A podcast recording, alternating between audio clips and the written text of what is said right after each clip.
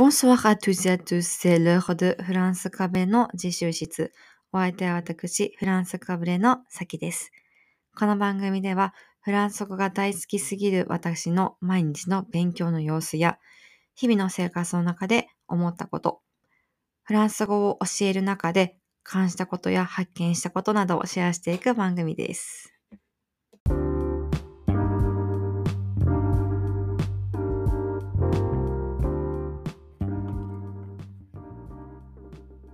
モスワハ皆さん。というわけで、第2回目でございます。いかがお過ごしだったでしょうか？私はですね、ある問題に頭を悩ませております。それは、息子が寝ない。ずっとぐずってる。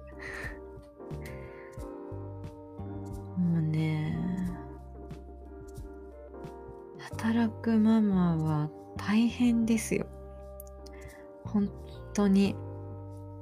今4ヶ月なんですけど、こう、日に日に成長してまして、例えば、近くにあるものをつかめるようになったりとか、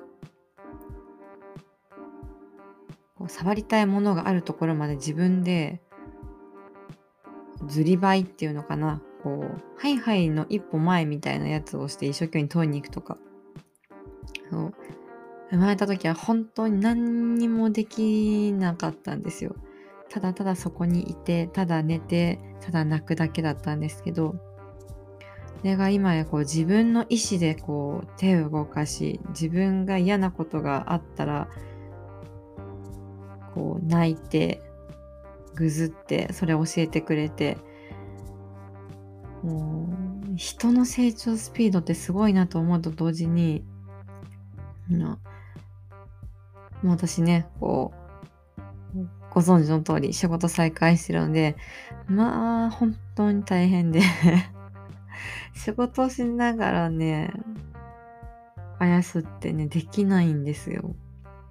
というのは、まあ、これはうちの子のあの個性なんだと思うんですけど抱っこ紐がどうやらお嫌いのようでして。抱っこ紐でねの中でおとなしくしてくれるんだったら抱っこ紐の中にも入れて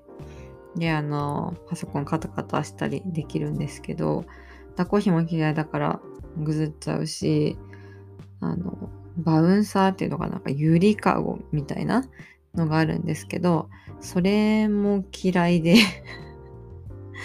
でだからといってねそのぐずったまま床に置いとくとね泣き止まないので結局あの彼らがあの抱っこしかダメなんですよもう純粋なる抱っこしかダメだから片手でねこう抱っこしたまま片手でパソコン触るって結構難易度が高くてまあ大変っていう話を長々としてしまった。はい。じゃあ今日私が学んだことは、いうか、これ、この一族まだおったんかと思った。デシデです。デシデ、まあね、なんかを決める、決定するっていう意味の動詞なんですけど、デシデ。普通は一般的なデシデの後に名詞を置くか、もしくはデシデル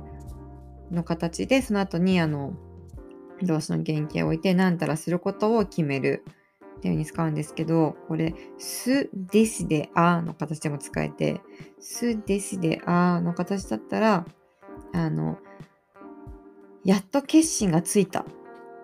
みたいな意味なんですね。いろいろいろいろ熟考して悩んだ結果やっと心が決まったって時に使うのが「す」「です」で「あ」なんです。で、すですでプーっていうのもあって これがなんたらを選ぶことにした。なんたらを選ぶことを決めたっていう意味なんですよ。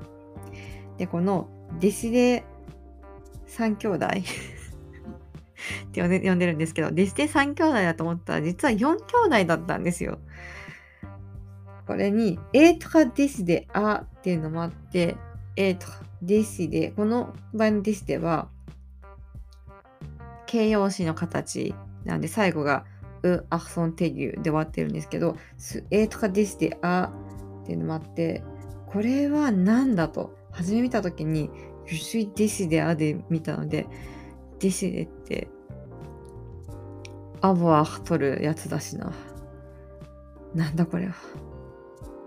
ってことはこれ過去形じゃないのか。なんだ形容詞かってなって調べたら